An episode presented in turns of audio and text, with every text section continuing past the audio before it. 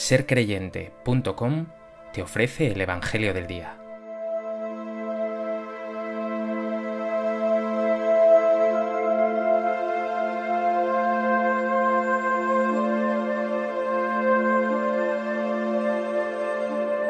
Del Evangelio de Mateo. En aquel tiempo oyó el tetrarca Herodes lo que se contaba de Jesús y dijo a sus cortesanos, Ese es Juan el Bautista, que ha resucitado de entre los muertos, y por eso las fuerzas milagrosas actúan en él. Es que Herodes había mandado prender a Juan, y lo había metido en la cárcel encadenado por motivo de Herodías, mujer de su hermano Filipo, porque Juan le decía que no le era lícito vivir con ella. Quería mandarlo matar, pero tuvo miedo de la gente, que lo tenía por profeta.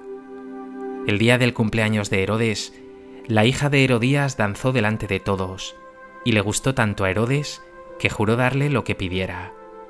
Ella, instigada por su madre, le dijo, Dame ahora mismo en una bandeja la cabeza de Juan el Bautista. El rey lo sintió, pero por el juramento y los invitados ordenó que se la dieran y mandó decapitar a Juan en la cárcel. Trajeron la cabeza en una bandeja, se la entregaron a la joven y ella se la llevó a su madre. Sus discípulos recogieron el cadáver, lo enterraron y fueron a contárselo a Jesús.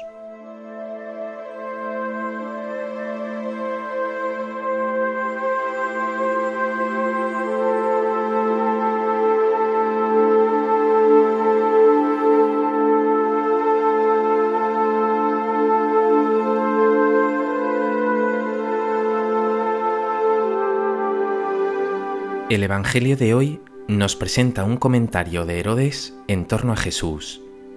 Está admirado con sus palabras y con los milagros que realiza, tanto que especula si Jesús no será el mismo Juan Bautista que habría resucitado. Esto da pie a que el evangelista Mateo nos cuente la triste historia de la muerte de Juan el Bautista.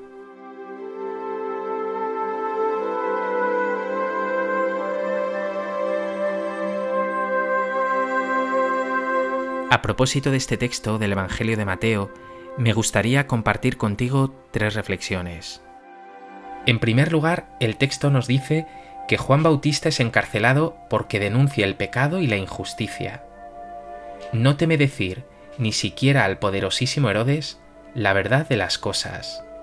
Lo suyo es la autenticidad, la coherencia, la valentía. A menudo nosotros, los cristianos, optamos mejor por el silencio, por la no denuncia, y acabamos incluso siendo cómplices de las injusticias de nuestro mundo.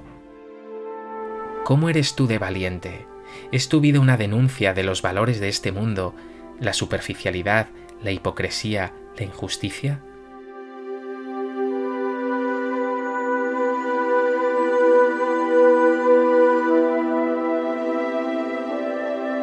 ¿O por el contrario, vives igual que todos los que te rodean, inmerso en el espíritu del mundo.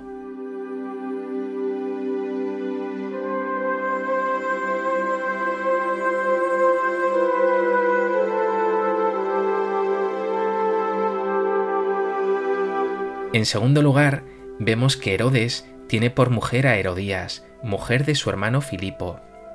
Herodes, por un lado, respetaba a Juan, pero Herodías, por otro lado, quizá rencorosa porque Juan fuera tan crítico con su situación, lo aborrecía, tanto que hará lo posible por darle muerte, para lo cual aprovechará algo tan trivial como un baile de su hija. Finalmente conseguirá que se le dé muerte. El rencor, el odio, pueden nublar el corazón y acabar con todo atisbo de bien. Piensa en ti. ¿Guardas rencor en tu corazón? ¿Está nublada tu vida con celos, envidias, heridas del pasado que te impiden vivir con la verdadera paz y luz que Dios te quiere dar?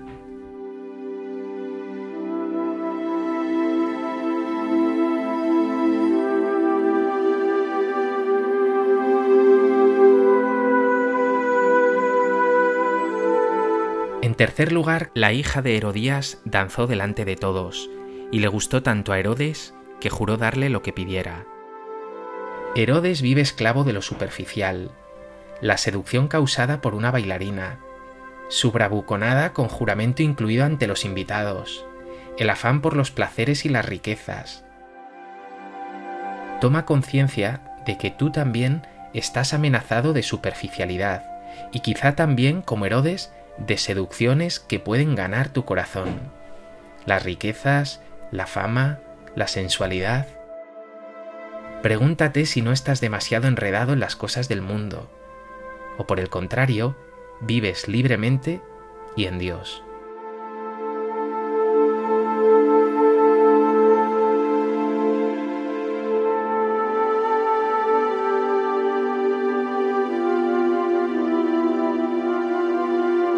Pues que este Evangelio te haga crecer en valentía ante los poderes del mundo, en capacidad de denuncia de las injusticias, y te lleve también a huir de todo aquello que pueda poner en peligro tu corazón, que tiene que estar siempre centrado en Dios y en su reino.